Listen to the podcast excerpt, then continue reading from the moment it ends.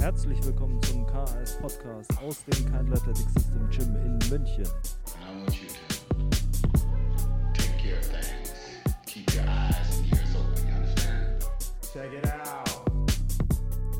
Herzlich willkommen zur neuen Runde des KS Podcasts. Mein Name ist Sebastian Keindl und ich begrüße dich herzlich zu dieser wunderschönen Ausgabe. Wenn sie dir so gut gefällt, dann, äh, wie ich hoffe natürlich, dann bitte abonnieren, liken, teilen.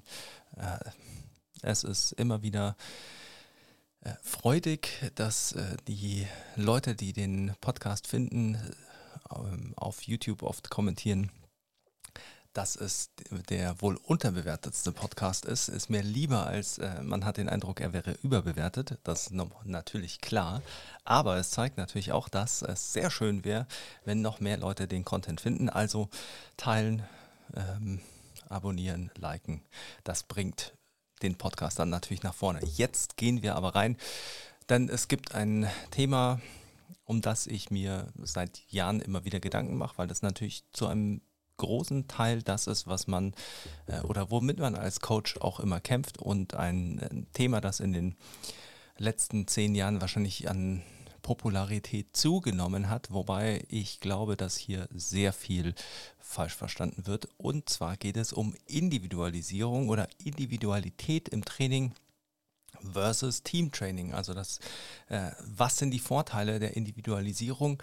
Wie genau sollte Individualisierung aussehen oder was bedeutet es tatsächlich zu individualisieren und was sind vielleicht Vorteile, die man aus dem Teamtraining hat? Denn wenn man sich mal so ein bisschen überlegt, warum ist es so, dass in den meisten Sportarten, selbst Individualsportarten, sehr erfolgreiche Trainingsgruppen entstehen, dann kann man sich überlegen, okay, das hat vielleicht einen ökonomischen Hintergrund, weil ein Coach muss irgendwie ökonomisch das auch strukturieren, dass er äh, quasi die Zeit besser ähm, verbringt mit mehreren Athleten, um dadurch seine Arbeit finanzieren zu können. Es kann aber auch sein und es gibt sehr viele unterschiedliche Beispiele, wo das auch tatsächlich so angesprochen wird.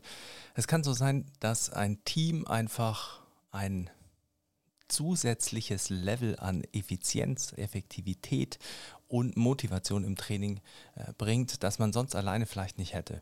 Darauf gehen wir heute ein und ähm, wie viel Individu Individualisierung du brauchst oder auch vielleicht eben nicht brauchst. Ähm, denn es ist natürlich klar, dass man äh, denkt, okay, mein, ich will optimalen Fortschritt machen und um optimalen Fortschritt zu machen, brauche ich optimales Training. Und um das Training optimal gestalten zu können, ist es wichtig, dass es natürlich genau auf mich zugeschnitten ist, weil man sieht dann Studien, in denen geht es darum, dass Leute mit den äh, mit bestimmten Prozenten vom 1er Maximum nicht die gleichen Wiederholungen machen. Also manche machen dann mit äh, 80 Wiederholungen vielleicht 10, manche machen nur noch 6 Wiederholungen. Oder äh, man sieht, dass die Anpassungen an Ausdauertraining, an Intervalltraining unterschiedlich sind, dass nicht alle die gleiche Anpassung an das gleiche Protokoll haben. Und dann denkt man natürlich zu Recht, okay, vielleicht sollte man das Training dann anpassen an meine Reaktion. Vielleicht ist es einfach so, dass ich anders regeneriere als andere. Vielleicht spielt da auch mein Leben eine große Rolle. Ich kann nicht äh, jeden Tag äh, acht Stunden schlafen und dann noch zwei Stunden Mittagsschlaf machen. Vielleicht brauche ich ein anderes Programm als Leute, die das können. Also sollte das Training ja genau zugeschnitten sein auf dich, auf deine Möglichkeiten, deine Bedürfnisse und deine Tagesform. Man muss aber auch überlegen, was eine ganz praktische Konsequenz des Ganzen ist. Und zwar, wenn du alles auf dich zuschneidest, so dass das Training nur für dich passt, dann bist du ganz alleine mit deinem Training. Dann hast du deinen Coach und dich als äh, Trainierenden und keiner sonst teilt mit dir deine Freuden und dein Leid in deinem Training. Du kannst dir eine Trainingsgruppe suchen, die vielleicht ähnlich trainiert. Dann musst du natürlich schauen, dass man schon eine gleiche Frequenz hat. Das beeinflusst natürlich dann, wie passt man das Training an die Möglichkeiten an. Weil wenn deine Möglichkeiten sind, Montag, Mittwoch, Samstag und Sonntag zu trainieren, dann ähm, trainierst du vielleicht eben nicht immer an den gleichen Tagen wie jemand, der äh, Montag, Dienstag, Donnerstag, Freitag trainiert.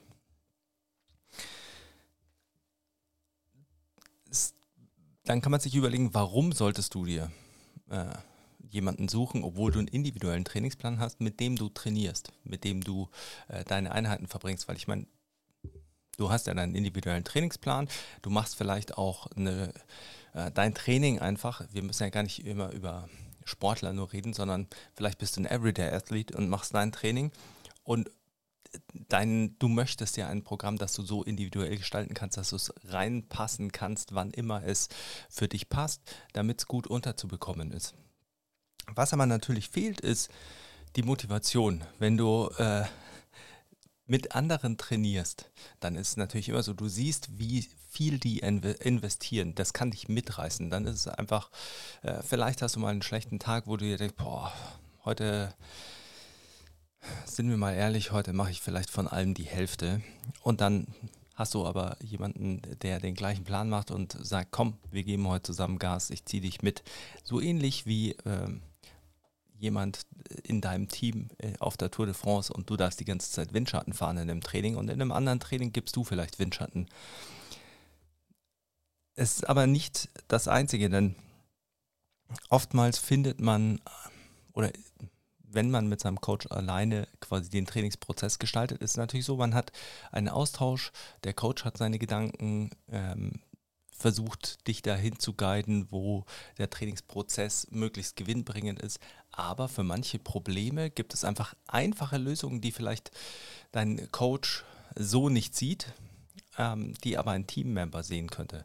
Und das ist ein Vorteil, den äh, ich immer wieder beobachten konnte in der Powerlifting-Crew bei uns.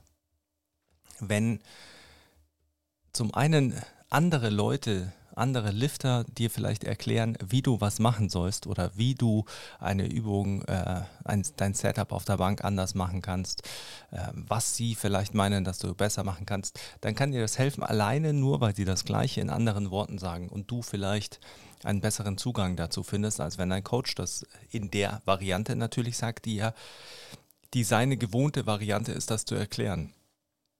Zum anderen ist es natürlich auch so, dass wenn man in einem Team trainiert, dann sieht man, wie andere Athleten Probleme lösen, die man vielleicht auch hat. Also einfach Aufgaben lösen. Nicht, also ich meine jetzt nicht Probleme, Probleme, sondern äh, zum Beispiel damit umgehen, ähm, einfach nur mit der Aufregung vor einer schweren Kniebeuge oder damit umgehen, äh, mit der Atemnot zwischen harten Intervallen und äh, wie man sich dann runteratmet oder wie man Ruhe behält oder wie man paced oder einfach nur, wie man bei Sprüngen vielleicht seinen Körperschwerpunkt anders positioniert. Du kannst das sehen. Du hast einfach den Eindruck von anderen Leuten, die das Gleiche immer wieder machen was du machst und das kann dir natürlich ein sehr wertvolles Feedback sein, weil du das Ganze in einer anderen Variation äh, erzählt bekommst, erklärt bekommst oder auch einfach sehen kannst. Und die Frage, weil man sieht ja jetzt, dass beides Vorteile hat. Und die Frage bleibt natürlich, wie schafft man den Spagat zwischen Individualisierung und Motivation, also Individualisierung und Motivation durch ein Team und man sollte sich natürlich oder muss sich da natürlich auch fragen, was genau ist das Maß an Individualität, das du benötigst? Also woran macht man es fest, wie individuell das Training für jemanden sein sollte? Und ähm, genau darum dreht sich alles heute. Es war ein äh, langer Prolog, aber ihr seht vielleicht schon, das ist ein Thema, das mich beschäftigt, weil ich glaube, dass es so wichtig ist und ähm, dass es ein sehr zweischneidiges Schwert ist. Und ich würde damit einsteigen mit der provokativen Aussage, du musst dir Individualität verdienen. Denn wenn du einen wirklich individuellen Trainingsansatz benötigst, dann musst du mehrere Punkte erfüllen. Und der erste Punkt wäre, du bist nicht mehr auf dem Level eines Einsteigers, sondern mindestens auf dem eines Fortgeschrittenen. Denn man kann sich ja überlegen, wenn du mit etwas beginnst, dann musst du zum einen, nehmen wir einfach mal Powerlifting. Du beginnst mit Powerlifting, dann musst du zum einen die Technik lernen. Dann äh, musst du äh, grundsätzlich mal Muskeln aufbauen, die quasi als Grundlage dafür dienen, dann ausgewogen die durch die äh, Mainlifts profitieren zu können. dann musst du lernen zu trainieren. Wie ist der Ablauf des Trainings? Wie gestaltet man seine Pausen? Ähm, also du musst einfach Erfahrungen sammeln. Wie isst du vor dem Training? Wie äh, trinkst du während dem Training? Ähm, also es gibt mehrere Erfahrungswerte, die man sammeln muss, damit man einfach lernt, effektiv zu trainieren. Wenn, also wenn man schon ein bisschen fortgeschrittener ist, dann äh, fängt es natürlich an, dass man vielleicht auch eine Individualisierung des Trainings eher braucht, weil man sich dann auch schon rauskristallisieren kann, welche Schwächen und Stärken du hast oder wie du vielleicht auf Training reagierst. Am Anfang als Beginner ist es äh, eigentlich nahezu unmöglich zu sehen, wie du auf Training reagierst, weil du auf alles irgendwie reagieren wirst. Und das ist auch immer so ein bisschen ein Problem. Viele Leute, die einsteigen, fangen gleich an mit super vielen Einheiten, super viel Volumen, ähm, super spezifischem Training, machen natürlich da noch Fortschritte, kommen dann in ein fortgeschrittenes Level und auf diesem Punkt sehen sie dann irgendwie, dass sie nicht mehr weiterkommen. Dann stagnieren sie. Und dann müssen sie eigentlich das aufholen, was man am Anfang hätte machen können, von dem man genauso stark gewesen wäre, aber wodurch man eine Grundlage aufgebaut hatte. Und wenn man das dann nicht gemacht hat, dann muss man es nachholen, dann ist das frustrierend. Ähm, aber das wäre ein Teil der Individualisierung, dass man an diesem Punkt ankommt und dann eine Analyse dessen macht, was sind deine Stärken und was sind deine Schwächen und wie kann man jetzt an diesen Stärken und den Schwächen arbeiten und was war vielleicht problematisch auf dem Weg bis dahin. Also man hat einfach eine Historie, man hat Daten, die man auswerten kann. Je weniger lang du trainierst, desto weniger Daten und mit Daten meine ich einfach nur Informationspunkte, hat man natürlich über dein Training, über deine Reaktion auf Training und somit kann man auch, hat man eigentlich auch wenig, auf dem man eine Individualisierung ganz klar basieren lassen kann. Von daher ist es natürlich ein logischer Schritt, dass erst mit zunehmender Erfahrung eine Individualisierung notwendig ist. Ein weiterer Punkt, den ich ja oft bespreche im Zusammenhang mit stabilen Welten, ist, du kümmerst dich um deine Regeneration. Wenn du dich nicht um deine Regeneration kümmerst, also wenn du mal so, mal so schläfst, mal äh, bis in die Nacht äh, Playstation zockst, äh, mal äh, hier ist, mal da ist und äh, eigentlich nicht darauf achtest, wie du dich ernährst, dann ist der, das ganze Surrounding quasi so variabel, dass man äh, eine so große Störquelle, Fehlerquelle hat, die es nicht erlaubt, Rückschlüsse auf das Training zu ziehen. Denn wenn du jetzt einen Trainingsblock gemacht hast und in diesem Trainingsblock hast du einfach schlecht gegessen, bist aber der Meinung, du hast vielleicht gar nicht schlecht gegessen, weil du dir einfach keine Gedanken wirklich über deine, deine Ernährung machst. Hast vielleicht auch nicht so gut geschlafen, weil du eine neue Lieblingsserie entdeckt hast und die ganze Zeit bis in die Nacht äh, Netflix äh, geschaut hast. Und dann setzt dein Coach da und wertet deinen Trainingsblock aus und denkt sich, hm, äh, ist nicht so gut gelaufen. Hier sieht man vielleicht an bestimmten Parametern, die man auswertet und Fragen, die man gestellt hat, dass die Regeneration nicht äh, gepasst hat, dass die Anpassungen schlechter waren, dass nicht äh, die erwarteten Werte äh, erreicht wurden. Und dann schließt man daraus rück, dass man vielleicht das Volumen senken muss oder dass man die Intensität anpassen muss, weil man denkt, es wäre eine Anpassung an deine individuelle Reaktion auf Training. Und wie sich herausstellen würde, wenn man alles wüsste, ist, vielleicht war es einfach nur die mangelnde Regeneration durch die neue Netflix-Serie und äh, deine neue Vorliebe für Nachos, die dafür gesorgt hat, dass du weniger Skier und Obst gegessen hast.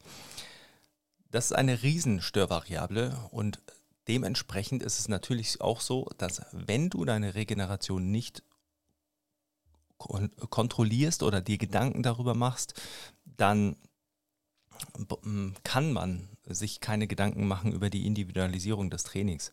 Beziehungsweise dann ist, äh, ich will jetzt gar nicht auf Autoregulation unbedingt einsteigen, aber dann ist Autoregulation natürlich eher ein Rollercoaster als ein sinnvolles Tool. Der nächste Punkt geht da im Prinzip gleich mit einher und zwar du trainierst konstant und Training nimmt eine hohe Priorität ein. Denn wenn Training für dich einfach nur ein Ausgleich ist, dann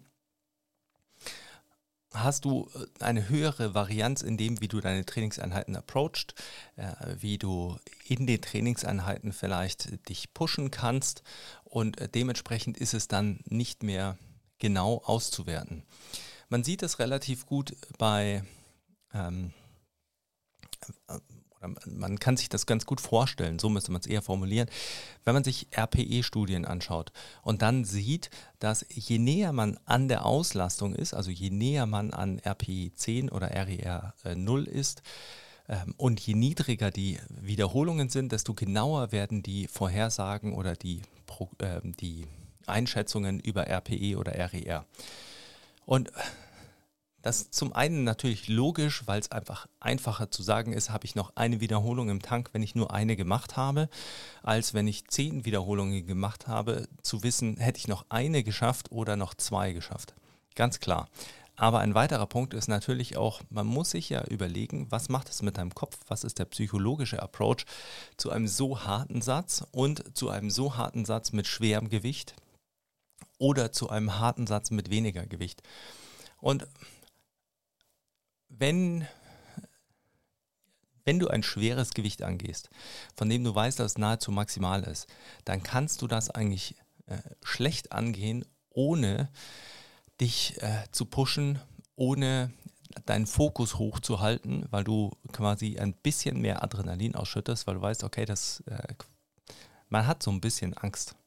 Ähm, und das gleiche ist natürlich, wenn du dein Training ernst nimmst. Wenn du dein Training ernst nimmst und es dir wichtig ist, dann versuchst du in den Einheiten natürlich für diesen Tag das Maximum rauszuholen oder das Optimum rauszuholen. Optimum ist nicht gleich Maximum, sondern Optimum ist äh, an einem äh, schlechten Tag vielleicht auch mal zu akzeptieren. Ich habe einen schlechten Tag und dann bewusst eben äh, deine RPE-Vorgabe tatsächlich einzuhalten und nicht zu denken, ich ziehe die Gewichte trotzdem durch, die ich mir vorgenommen habe. Diese Konstanz und also oder dieser konstante Approach, dieses konstante Level an Motivation sorgt natürlich dafür, dass die Rückschlüsse über deine Trainings oder die Auswertung deines Trainings auch wieder ein genaueres Abbild geben und weniger Fehlerquellen beinhalten. Auch das würde dafür sorgen, dass die Individualisierung möglich ist. Während, wenn man einfach öfter mal Trainingseinheiten hat, wo man sich denkt, boah, heute bin ich K.O., heute habe ich nicht so viel Bock, dann gebe ich halt auch nicht so viel Gas. Dann verzerrt das natürlich sehr die Wahrnehmung äh, dessen oder die Wahrnehmung des Coaches davon, wie dein Training läuft. Und auch die Datenlage wird sich dann äh, stark verändern.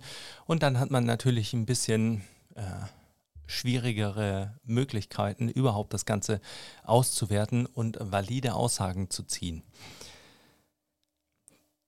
Die hohe Konstanz des Trainings ist natürlich ganz klar wichtig, weil wenn du einfach nicht konstant trainierst, wenn du mal drei Einheiten machst in der Woche, mal fünf Einheiten machst in der Woche, dann ist es einfach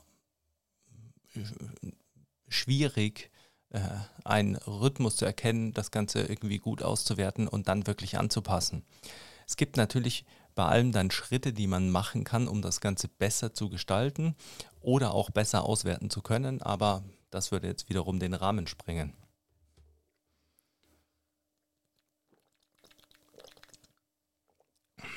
Wenn du,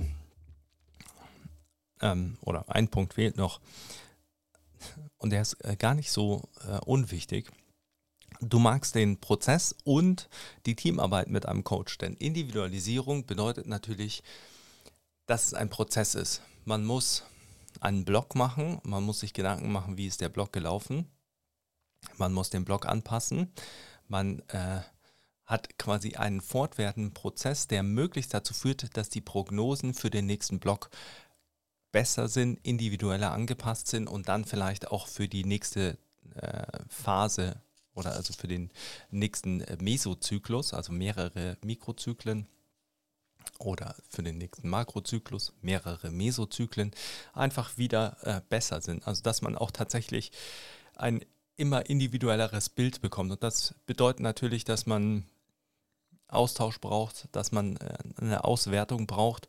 Und das ist ein Prozess. Also man muss sich darauf einlassen, dass äh, Training zunehmend individuell sein kann und nicht zu Beginn individuell sein kann. Das ist einfach nicht möglich. Man kann nicht mit einem äh, Coach beginnen und dann einen komplett individuellen Approach haben, sondern man muss den entwickeln. Und das natürlich, äh, dafür ist es dann auch wichtig zu verstehen, dass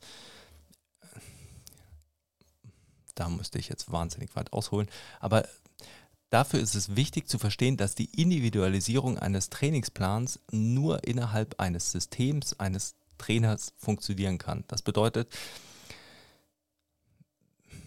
mit manchen Coaches wird man nicht zusammenarbeiten können, weil das deren Approach einfach nichts für einen ist. Einfach weil man da keinen Bock drauf hat oder weil das einfach nicht funktioniert. Bei anderen wird das äh, besser funktionieren. Jeder Trainer wird ein System haben, in dem er denkt, in dem er das Training aufbaut, in dem er die gleichen Probleme löst, die andere Trainer lösen. Und innerhalb dieses Systems weiß man dann, wie man individualisieren kann. Das bedeutet, Individualisierung kennzeichnet sich schon mal nicht dadurch, dass man sagt, okay, wir setzen uns hin und überlegen uns alles von Null an, sondern man denkt natürlich, okay, diese Lösungen habe ich für bestimmte Probleme, diese Probleme finde ich hier vor, also fange ich mit diesen Lösungen an, um dann zu sehen, ob dieser Approach funktioniert und arbeite mich davon weg. Das ist äh, im Prinzip Individualisierung. Und das ist natürlich auch ein Punkt der Teamarbeit. Man braucht da zunehmend ähm, mehr Austausch, dass man auch als Coach sich natürlich anhört, welche Übungen fände der Trainee vielleicht gut oder was, wovon glaubt der Trainee, dass er profitieren könnte, was glaubt der Trainee vielleicht, was es für Outside-Faktoren gibt, die äh, einen großen Einfluss haben und die ähm, also positiv oder negativ und die das Abbild des letzten Blogs irgendwie beeinflusst haben. Solche Dinge, das ist äh, die Teamarbeit zwischen äh, Coach und Trainee. Und äh, jetzt kann man sich natürlich auch überlegen, wenn du all die Punkte äh, erfüllst, dann äh, hast du die besten Chancen von einem individuellen Approach zu profitieren. Äh, also du bist kein Fortgeschrittener mehr, du kümmerst dich um deine Regeneration, äh, du trainierst konstant und Training ist sehr wichtig für dich. Und du magst den Prozess des Trainings und die Teamarbeit mit einem Coach. Und man sieht, wenn man sich diese Punkte natürlich vor Augen führt, schon, das ist im Prinzip die Grundlage des Leistungssports. Also das ist das, was man hier beschreibt, ist schon ein leistungssportlicher Approach. Alle, die jetzt nicht unbedingt einen Leistungssport-Approach haben, denen es nicht darum geht, das Maximum aus der Leistung oder der möglichen Leistung zu realisieren, sondern für die Training einen Stellenwert im Leben einnimmt, äh, der einer von vielen Freizeitpunkten ist oder einer von einigen Freizeitpunkten ist, die es werden immer von einem generellen Approach ziemlich äh, gut, ähm, von einem guten generellen Approach, so müsste man sagen, äh, ziemlich profitieren können. Und die werden nicht die Möglichkeit haben, eine wirkliche Individualisierung des Trainingsprozesses äh, zu durchleben mit ihrem Trainer.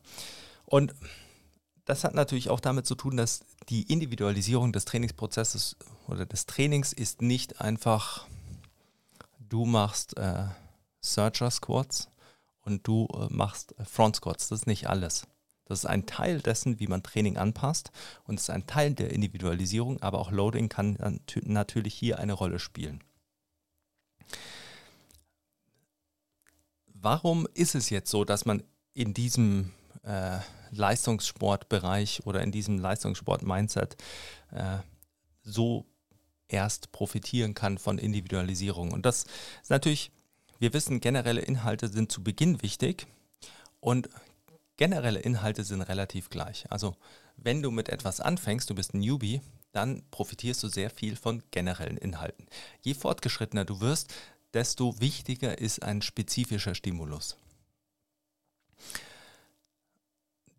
Die meisten überschätzen, wie fortgeschritten sie sind.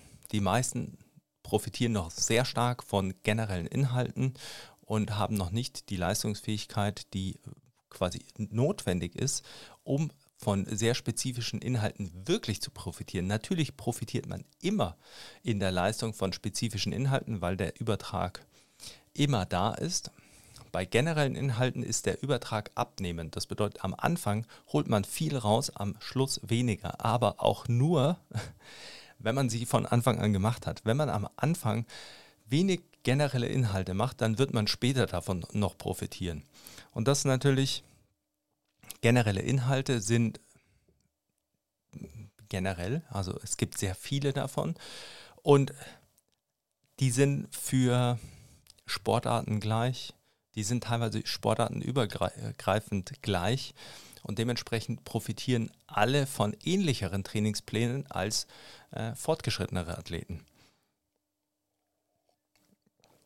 Dann ist es natürlich, muss man lernen, zum einen das zu trainieren, darauf bin ich vorher schon eingegangen, und zum anderen das Leben oder das Training in das Leben zu integrieren und eben zu sehen, wie kann ich beides verbinden, ohne dass es irgendwie ein wahnsinniger Stress für mich ist, wie kann ich beides verbinden, so dass ich äh, möglichst gut lebe und möglichst gut trainieren kann. Und ähm, wie schaffe ich es eben äh, möglichst reibungslos so trainieren zu können, wie ich möchte. Und das ist ein wahnsinnig wichtiger Punkt, denn diese Integration des Trainings ins Leben führt natürlich dazu, dass man zum einen klar eine höhere Konstanz hat, zum anderen aber auch eine höhere Motivation, weil man man überlegt nicht, ob man ins Training geht, sondern man geht ins Training, weil es der Tag ist, an dem man immer trainieren geht. Das bedeutet, diese mentale Hürde ist schon weg. Dann ist es natürlich so, dass man, wenn man diese Reibung und diese Überwindungsbarriere irgendwie rausgenommen hat, dann wird es ja immer leichter, auch motiviert zu sein im Training. Natürlich hat man Tage, an denen hat man nicht so viel Bock auf Training und andere, an denen könnte man einfach das Haus abreißen. Aber die Schwankungen sind nicht in diesem Maße hoch. Das bedeutet, je besser du das äh, Training in dein Leben integrierst, desto äh, häufiger wirst du auch motiviert für Training sein. Dann ist es natürlich so, dass man das meiste aus seinem äh, Training herausholen kann und will, wenn man all diese Punkte äh, abgearbeitet hat oder wenn die alle auf einen zutreffen. Das bedeutet, nur dann kann ich auch wirklich den äh, größten Benefit aus meinem Training ziehen. Wenn meine Regeneration nicht so gut ist, kann ich nicht den größten Benefit rausziehen. Wenn äh, ich nicht konstant trainiere, kann ich nicht den größten Benefit rausziehen. Also all das ist natürlich wichtig, um äh, den größten Benefit rauszuziehen und dementsprechend dann auch von Individualisierung profitieren zu können. Und wie gesagt, Individualisierung ist das Anpassen eines durchschnittlichen Approaches. Das bedeutet, wenn man sich die Gausche Verteilung vorstellt und äh, man weiß, die Menschen liegen irgendwo da drin in ihren Reaktionen oder äh, ja, Reaktionen auf Training, in ihren Anpassungen, dann kann man sich überlegen, dass der Groß, also du, hast einen Trainingsplan und der liegt in der Mitte dieser Kurve. Der trifft für den Großteil der Leute zu. Und dann hast du natürlich Abweichungen, Standard, äh, Standardabweichungen, die dir angeben, wie extrem die Leute dann verteilt sind, wie extrem die Leute auf bestimmte Dinge äh, reagieren oder nicht reagieren. Und das bedeutet, du musst den Trainingsplan, diesen Durchschnittstrainingsplan dann natürlich in beide Richtungen anpassen, wenn man merkt, dass Leute vielleicht am, äh, an den äußeren Enden der Verteilung liegen. Das ist die Anpassung durch Individualisierung, die ist nicht, äh, man erfindet alles neu, sondern man überlegt sich, was ist denn der Trainingsplan, dann sieht man, wie funktioniert der. Und dann kann man von dahin Hypothesen an, äh, entwickeln, wo liegt dieses Individuum, wie muss ich das Training anpassen, braucht dieses, äh, dieser Trainee vielleicht mehr Intervalle, braucht dieser Trainee vielleicht ähm, mehr Wiederholungen im Bereich von 8 bis 12 oder äh, von 8 bis 12. Das waren jetzt natürlich sehr random Beispiele, aber ihr wisst, worauf ich meine. Also nur von dem weg kann man sehen, wie vielleicht die Reaktionen auf bestimmte Inhalte sind. wir sollten, oder wenn das spiegelt äh, eigentlich auch wieder, dass man Individualität auch in einem Team haben kann.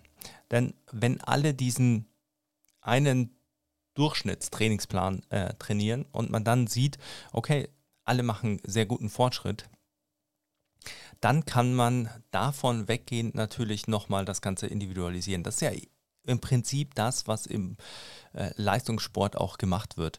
Äh, wenn man eine Mannschaft trainiert, dann ist ja meistens nicht so, dass man dass jeder irgendwas anderes macht. Das geht allein organisatorisch nicht, sondern alle trainieren zusammen und innerhalb dieses äh, gemeinsamen Trainings wird das Ganze angepasst durch Übungen, vielleicht durch Belastungszeiten, dann natürlich schon im Football durch positionsspezifische Distanzen.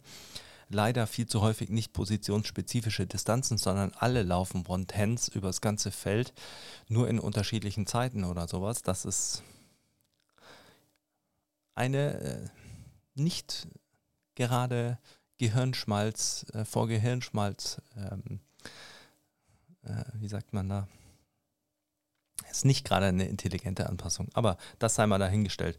Wenn wir also annehmen, alle trainieren den gleichen Plan, dann hat man innerhalb dieses Plans schon mehrere Punkte der äh, Individualisierung. Und das sind natürlich im Krafttraining, kann man sagen, okay, man plant entweder über Prozente, dann passen sich die Loads ja schon an die äh, Maxima an. Also der eine hat äh, ein Kniebeugen-Maximum von 180, die andere ein Kniebeugen-Maximum von 190.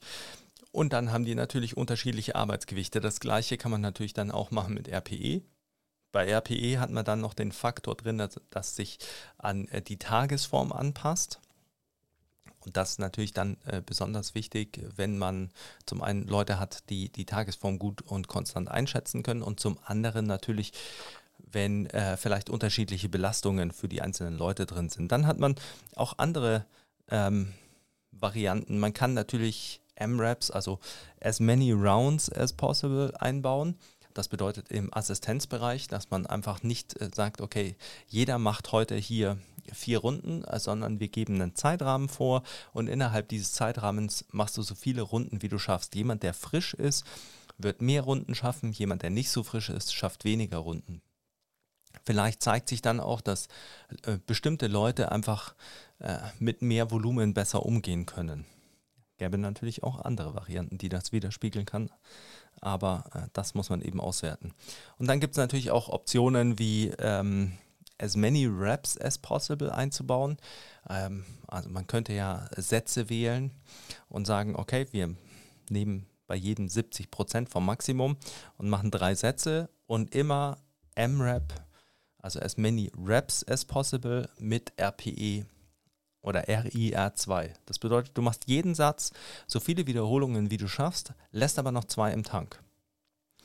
Dann kann man äh, sehen, ob die Leute unterschiedlich Wiederholungen schaffen mit dem Gewicht.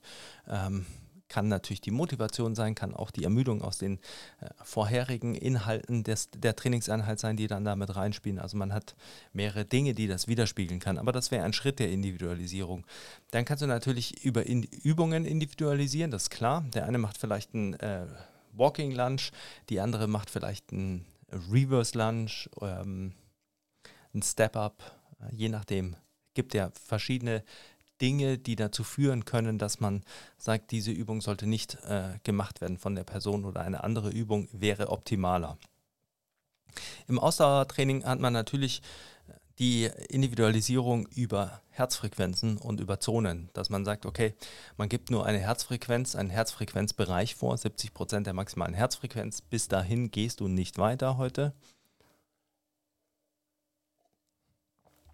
Oder in deinen Intervallen musst du über 90 Prozent äh, der Herzfrequenz liegen, also musst in diesen Bereich kommen.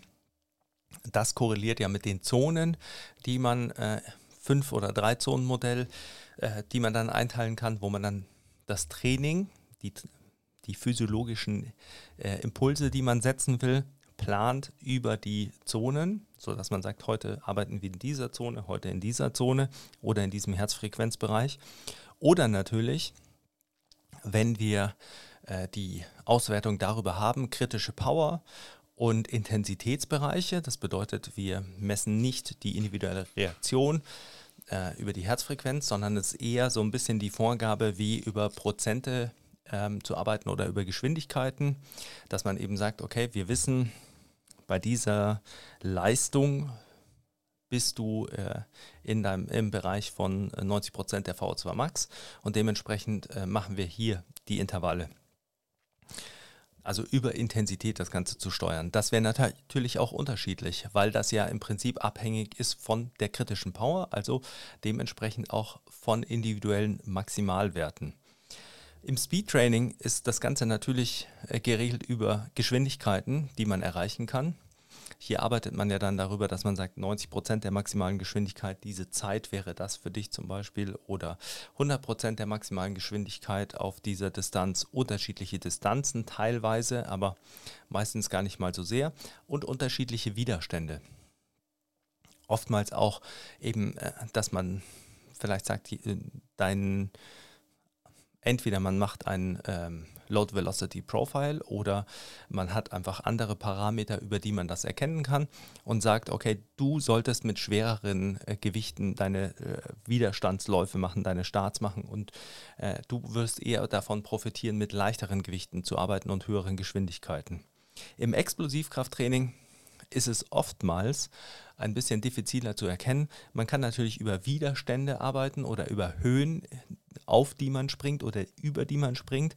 Aber in den meisten Fällen ist es natürlich schwierig, zum Beispiel eine Boxhöhe zu nehmen, um äh, die, die Vorgabe der Intensität zu regulieren, weil wir alle haben jetzt schon unzählige Reels darüber gesehen, dass Boxjumps äh, dass es nicht äh, das Beste ist, auf die möglichst hohe Box zu springen und dabei die Beine möglichst weit anzuziehen, sondern dass es äh, wichtig ist, äh, sauber auf einer Box zu landen und nicht die Mobilität zu testen, sondern die Verschiebung des Körperschwerpunkts, was die Sprunghöhe angibt.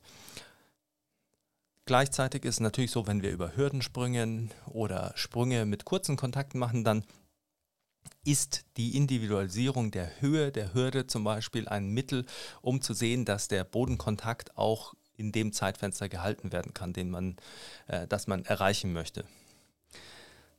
Jetzt ist eine der großen Fragen immer, das waren jetzt alles eher Intensitätsmetriken, aber wie ist es mit unterschiedlichem Volumen? Weil ähm, können Leute nicht von unterschiedlichem Volumen unterschiedlich regenerieren. Also sollte man hier nicht vielleicht eine starke Individualisierung machen, dass der eine vielleicht nur fünf Sätze pro Muskelgruppe macht, während der andere 20 macht. Und hier muss man als erstes mal sagen,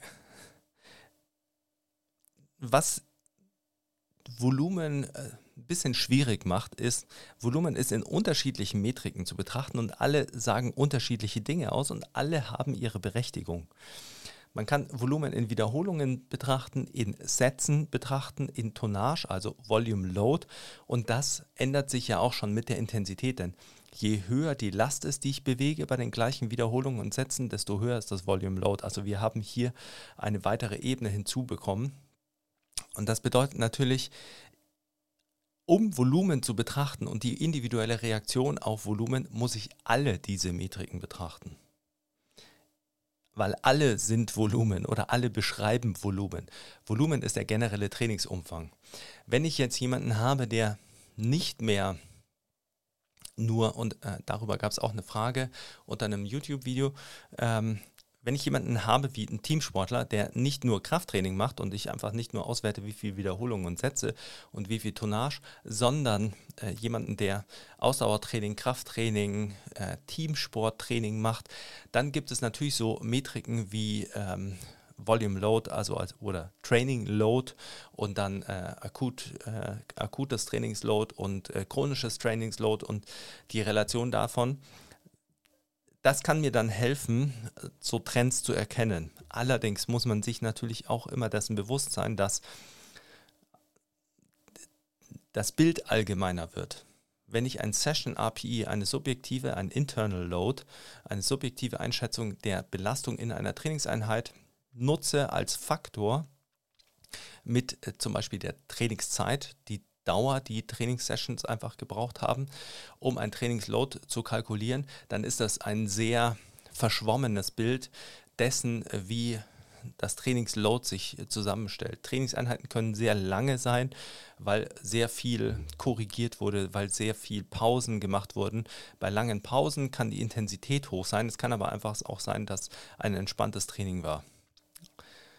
Wenn ich andere Dinge einkalkuliere, wenn ich mir jetzt überlege, okay, ich äh, Trainingsload ist für mich äh, Wiederholungen mal Sätze, äh, mal äh, Meter, die ich gelaufen bin, äh, geteilt auch Herzfrequenz, keine Ahnung.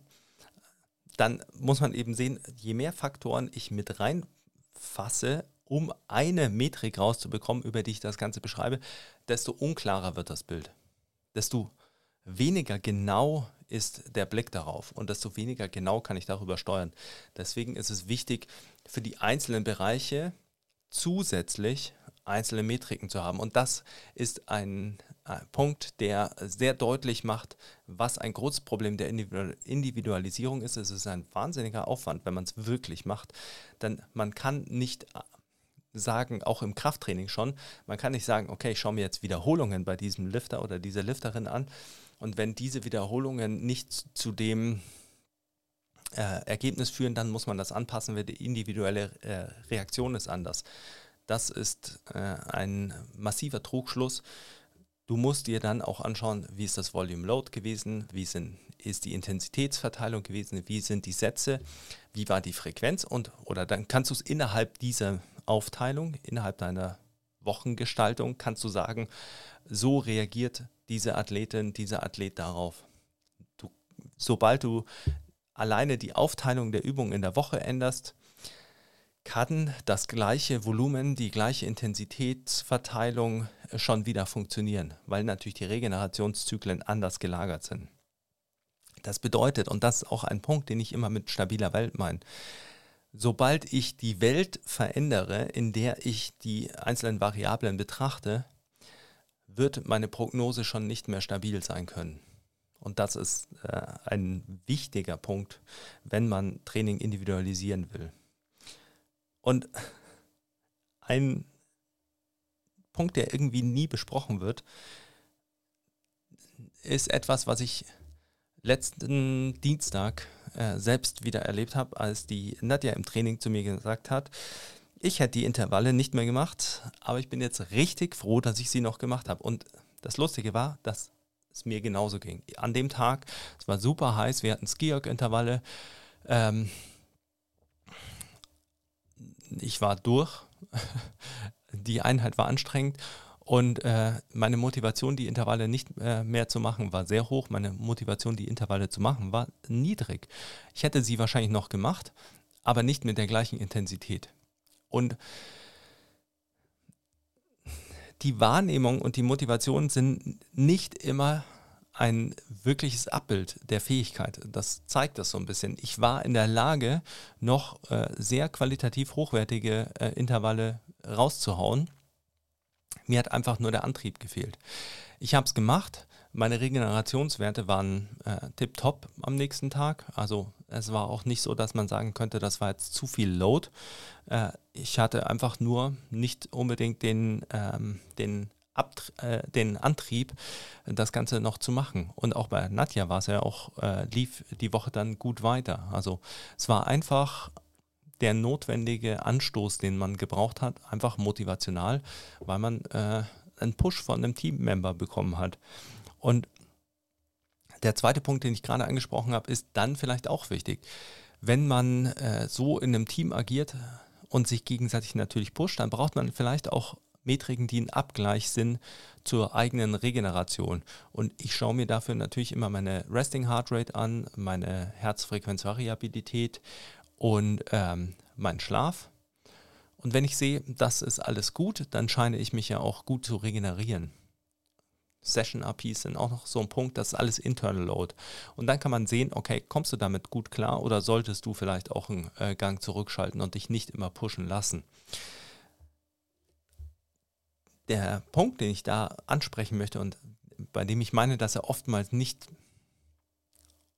nicht aufgegriffen wird, wenn es um Autoregulation und, äh, und Individualisierung geht, ist, oftmals ist es eben so, dass man das Ganze noch gut wegtrainieren kann, aber einem einfach der Antrieb fehlt. Und das, dieses, dieser Mangel an Antrieb ist nicht äh, ein, äh, ein Spiegelbild der, der Ermüdung und der mangelnden Regeneration, sondern ist einfach, weil man halt in dem Moment faul ist. Und äh, da ist es dann vielleicht einfach sinnvoller, äh, gepusht zu werden und das Ganze durchzuziehen und zu sehen, okay, das kann ich schon machen, ich bin einfach nur zu faul gewesen. Man kann sich natürlich auch immer wieder überlegen, und ich habe das auch schon in so ein paar Punkten angesprochen, woher weiß man, ob Individualisierung funktioniert, weil ähm,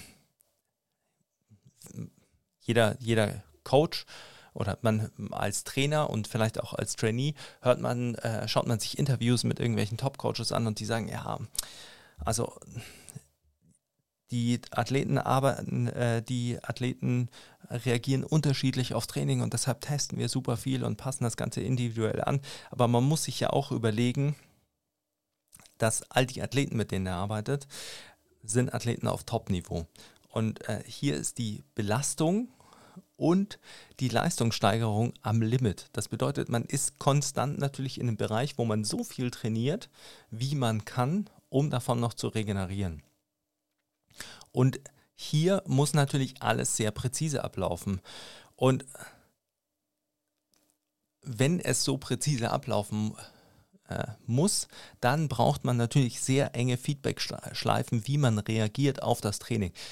Was ein Punkt ist, den man äh, tatsächlich auch mal ansprechen muss, ist, wer würde das finanzieren, die tatsächliche ähm, quasi Dichte an Feedback-Schleifen, die man bräuchte, um Training in diesem Maß zu äh, individualisieren. Ein Trainer, der äh, dich in jeder Einheit ähm, testet oder der äh, jeden Tag alle Regenerationswerte auswertet, um zu sehen, wie du dich anpasst, jede Woche das Ganze auswertet und zwar nicht sich einfach hinsetzt und äh, deinen Trainingslog anschaut und schaut, hast du alles gemacht und ging alles gut und hast du irgendwie geschrieben, dass dir was wehtut, sondern tatsächlich eben äh, Output-Daten vergleicht mit äh, Internal Load-Daten, also deiner Regeneration, den Anpassungen, physiologische Daten hat, wenn du Ausdauertraining machst, vielleicht noch äh, äh, bestimmte physiologische äh, Daten mit reinzieht, wenn du Krafttraining machst, bestimmt noch, äh, vielleicht noch bestimmte Krafttests, die regelmäßiges Abbild deiner Bereitschaft geben, ähm, auswertet. Dieses Bild äh, darzustellen, ist einfach ein massiver Aufwand. Und das ist natürlich auch immer die Frage, ist dieser massive Aufwand gerechtfertigt für die meisten Leute? Und ich würde sagen, in den meisten Fällen nein. Es ist die, eine fixe Idee, die wir Trainer oft haben, weil wir das gerne, wir beschäftigen uns mit Training. Training ist uns massiv wichtig. Für mich ist natürlich äh, Training ja auch ein äh, zentrales äh, ein zentrales Thema meines Universums. Und dementsprechend möchte ich natürlich auch immer präziser arbeiten, aber man muss sich ja auch immer wieder rausholen und äh, überlegen, ist das wirklich der Bereich, in dem wir die, die äh, tatsächlich die besten äh, Rückschlüsse ziehen oder in dem wir einfach zu viele Störvariablen haben, die wir nicht betrachten. Ähm, warum ist es mit den äh, meisten Leuten nicht der sinnvollste Approach? Weil, und ich weiß, ich sage das immer wieder, aber und jeder redet immer von der Basis, die man bilden äh, will oder muss und die ist immer anders, aber man muss sich immer ein bisschen rausholen aus, wir haben akute Feedbacks, akute Rückschlüsse aus dem Training. Das bedeutet, wie ist deine, dein Fortschritt jetzt in diesem Block gewesen? Wie hast du dich von Woche zu Woche regeneriert? Und wir haben natürlich auch chronische Sachen. Also, wie hat sich deine Leistung, deine äh, Schmerzen, wie haben sich die über ein halbes Jahr entwickelt? Und bei den chronischen Entwicklungen ist es natürlich so, dass wenn man eine Grundlage bildet und Schwachstellen ausbessert, an Stärken weiterarbeitet und Dinge aufbaut, die später ausgenutzt werden. Also quasi Kapazitäten ausbaut, die man dann später in Expression setzt, dann bedeutet das natürlich, dass man in den ersten Teilen des Trainings, wenn man die auswertet auf konstanten Fortschritt, wird man nicht so viel Fortschritt machen. Und erst in einem späteren, zu einem späteren Zeitpunkt, vielleicht erst nach einem halben Jahr, siehst du, was dieses halbe Jahr gebracht hat als Gesamtheit des Trainings. Und erst dann kann man einen Rückschluss ziehen darüber, wie das Ganze gelaufen ist. Wenn man dann von Block zu Block, also von, sagen wir mal, vier Wochen Monatsblock zu Monatsblock, sechs Monatsblöcke, immer versucht, das Maximum rauszuholen aus diesem Block, dann ist das eben vielleicht nicht das Maximum, das man in sechs Monaten rausholen kann. Und das ist ein äh, Punkt, der so vielleicht ein bisschen veranschaulichen kann, warum die, äh, die Konstanz im Training und warum der Buy-in des Athleten und äh, die Priorisierung des Trainings im Leben so stark mit der Individualisierung ein, äh, Hand in Hand geht oder so stark ähm, äh, so einen starken Einfluss hat, weil diese Punkte dafür sorgen, dass man sich ein Konstrukt aufbauen kann über sechs Monate, dass man sagt, okay, diese nächsten sechs äh, Mesozyklen ist das die Idee, die Leistung zu entwickeln und wir schauen, wie gut das funktioniert. Und dann können wir in den nächsten sechs Monaten das Gleiche quasi verbessert machen. Denn die Umstände, die du kreierst als Athlet, werden in den nächsten sechs Monaten wieder sehr ähnlich sein. Gleiche Konstanz, gleiche Priorität, äh, gleiche Regeneration und so weiter. Ein weiterer Punkt, der das Ganze dann vielleicht noch ein bisschen weiter verdeutlicht, ist die Vorstellung, dass deine, Trainings, deine Trainingskarriere ist eine lange Vorbereitung auf eine Bestleistung oder einen Bestzustand, wenn du, wenn es dir um Ästhetik gehen würde. Das bedeutet natürlich, wir haben auch hier 20 Jahre Training, 10 Jahre Training und diese 10 Jahre sind eingeteilt in äh, quasi Blöcke, die zunehmend dazu führen, dass deine Leistungsfähigkeit besser wird und du am Ende deine höchste Leistungsfähigkeit erreichst. Entschuldigung. Wenn du natürlich versuchst, in jedem äh, Trainingszyklus innerhalb dieser zehn Jahre schon immer die Bestleistung zu erreichen, dann wird das Outcome über die zehn Jahre eingeschränkt sein. Weil man größere Schwankungen hat und weil man vielleicht weniger Konstanz hat und äh, dementsprechend nicht Rückschlüsse ziehen kann aus dem letzten Jahr auf das nächste Jahr und so weiter. Diese Konstanz in der Langfristigkeit sorgt eben dafür, dass Individualisierung tatsächlich stattfinden kann.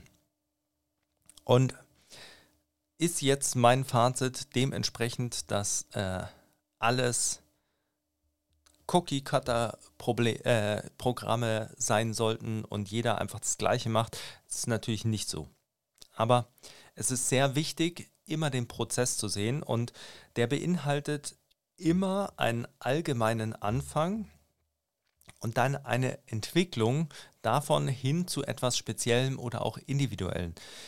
Es ist sehr wichtig, dass man quasi sich dem Ganzen hingibt, dass es ein äh, Prozess ist und dass man einfach sagt, okay, ich fange jetzt an zu trainieren, es ist mir wichtig, ich möchte besser werden, ich möchte dazulernen und jeder Block, den man macht, wird nicht der perfekte Trainingsblock sein, weil man möglichst in jedem aus den Fehlern, die man gemacht hat, dazulernt und versucht, möglichst konstant immer weiter gute Blöcke zu haben, die natürlich der Leistung, äh, Leistungsentwicklung entsprechend auch immer besser werden, aber in kleineren Fortschritten besser werden. Denn je besser deine Leistungsfähigkeit ist in den einzelnen Bereichen, desto geringer sind natürlich die Gains, die man machen kann. Und als Coaches ist natürlich ein Problem von uns vielleicht so ein bisschen ADHS. Wir wollen alles auswerten und wir wollen natürlich dann den neuesten Studien gerecht werden oder äh, dem, was äh, neuer Trainer, den wir gefunden haben, äh, erzählt und was der super macht. Das wollen wir alles dann mit einziehen und äh, wir wollen den Shit mit einbeziehen, den wir gerade für das Wichtigste halten. Und das Schwierige daran ist, wir sind in den meisten Fällen nicht gerade gut in der Datenauswertung. Datenauswertung ist nicht simpel. Äh, wir müssen wissen, was welche Metrik überhaupt aussagt. Vorhin beim Volumen sind wir schon drauf eingegangen und das Ganze kann man sich natürlich für alles Mögliche anschauen. Warum gibt es im Ausdauersport diese Diskussionen über Zonen, Herzfrequenzen oder äh, Critical Power oder ähm, alles Mögliche äh, im Krafttraining, warum, was, was sind, was sagen die unterschiedlichen Geschwindigkeiten aus, was äh, sind die Dinge, die bestimmte Metriken nicht beleuchten, die andere wiederum beleuchten, wie hängt das Ganze zusammen. Also sowas ist ja schon irgendwie relativ wichtig, damit man weiß, was kann man davon auch wirklich rückschließen. Dann natürlich in der Datenauswertung auch, wann ist ein Change meaningful, also wann ist eine Veränderung in den Werten auch wirklich aussagekräftig. Was ist äh, Grundrauschen und äh, was sind meine Vergleichswerte? Wo, woher weiß ich, dass das eine gute Entwicklung ist oder keine gute Entwicklung? Denn wenn ich davon ausgehe, dass äh, Entwicklungsraten individuell sind, dann äh, kann ich natürlich auch sagen, ja, Hauptsache Entwicklung, dann ist es äh, ein Fortschritt. Also das ist alles nicht so einfach und wir sollten uns über diese Punkte alle erstmal Gedanken machen und darüber klar werden, bevor wir wirklich äh, uns mit Auswertung und ähm, mit Rückschlüssen der Individualisierung auch auseinandersetzen können. Und ich würde als äh, wahrscheinlich Fazit irgendwie sagen, Individualität kann oftmals auch verursachen, dass man alleine ist. Und ähm, oftmals ist die Zugehörigkeit und der Austausch mit einem Team wichtiger, um den optimalen Fortschritt zu garantieren. Denn der optimale Fortschritt ist ja, also oder das optimale Training bedeutet nicht, dass man an jedem Tag genau die Wiederholungen mit genau dem Gewicht macht, die ähm, 70 Prozent entsprechen würden, weil man das über äh, einen äh, Velocity-Based äh, Maximalkrafttest an diesem Tag herausgefunden hat, dass das Tagesmaximum 170 sind und nicht 180 und dementsprechend nimmt man 70 Prozent von 170 und nicht 180, sondern optimales Training ist ein gut geplantes Training mit einer guten Strukturierung, von dem du gut regenerieren kannst, dass die Motivation hochhält, dass die Gesundheit äh, hochhält und äh, möglichst äh, schützt und im Fokus hat und das äh, auf Langfristigkeit ausgelegt ist, weil man nur langfristig äh, besser werden kann. Und dass dir Erkenntnisgewinn schafft. Und dafür ist es natürlich ist immer eine gewisse Konstanz im Training wichtig. Und man muss sich ja auch mal überlegen, wenn man sich mit Individualisierung beschäftigt, welche Studien kennst du, die die Individualisierung von Volumen äh, mit der Motivation durch ein Team vergleicht? Also äh, in denen Volumen moduliert werden würde anhand der eigenen Reaktion auf Volumen äh, versus ähm, einfach, du machst das Volumen, das äh, vorgeplant war und äh, darfst dafür in einem Team trainieren. Also wie vergleicht man das? Das kann man natürlich nicht. Aber wenn man ausprobiert, in einem Team zu trainieren, dann wird man eben sehen, dass oftmals mehr vielleicht auch möglich ist ähm, und, äh, und man regeneriert trotzdem gut, ähm, als man es alleine hätte schaffen können. Und wie oft hätte man e-, eben den gleichen RPE äh, angegeben, aber eine Wiederholung mehr geschafft, ähm, nur weil man jemanden um sich rum hatte, der einen irgendwie einfach nicht mal angeschrien hat und gepusht hat oder gehypt hat, das wäre nicht so mein Ding, sondern der vielleicht einfach nur da gestanden ist, hinter einem einen gespottet hat oder äh, einfach nur vor dem Satz gesagt hat, komm, zieh das jetzt durch, nimm dir was vor. Ähm, also einfach, es geht ja da nur um Bekräftigung, um Dasein, um äh, zu sehen, wie ein anderer den Satz vielleicht vor dir gemacht hat. Und wenn man sich das vor Augen führt, wie das RPE beeinflussen kann, dann kann man sich natürlich auch vor, ein, äh, vor Augen führen, dass äh, Motivation in der Gruppe, die einen Einfluss darauf hat, wie groß die Ermüdung ist, die du wahrnimmst. Und die Individualisierung des Trainings ist was, was man, was sich eigentlich immer aus dem Prozess heraus ergeben sollte. Wann immer man trainiert, lernt man mehr über sich. Wann immer du trainierst, lernt dein Coach mehr über dich und daraus wird sich Individualisierung ergeben. Es ist nicht der Einstieg, es ist ein Prozess und man erfährt eben was und ähm, man sammelt Daten, auf die man, äh, von denen aus man Rückschlüsse ziehen kann. Und je genauer man die Rückschlüsse ziehen will, desto mehr muss man sich eben mit äh, Auswertungen von Daten äh, befassen und was da alles mit reinschwingt. Und desto mehr muss man auch als Trainee natürlich investieren in Datensammlung, in Datenauswertung. Das ist äh, dann ähm, beinhaltet auch immer einen großen Buy-in des Athleten oder der Athletin.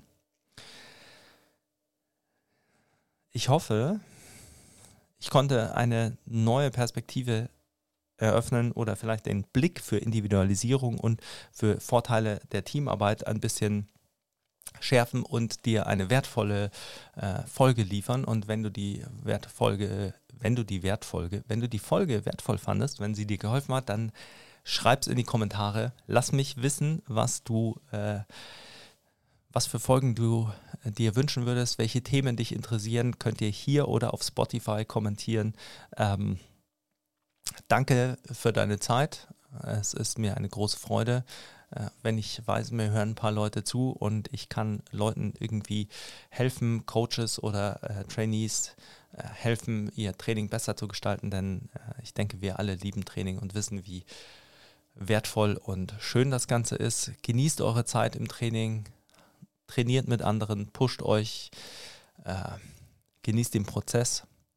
Lasst euch darauf ein, Training immer Teil eures Lebens äh, sein zu lassen und ständig äh, an euren Limits zu schrauben. Lasst ein Like da, ein Abo natürlich nicht vergessen, teilen, äh, schaut auf Instagram vorbei.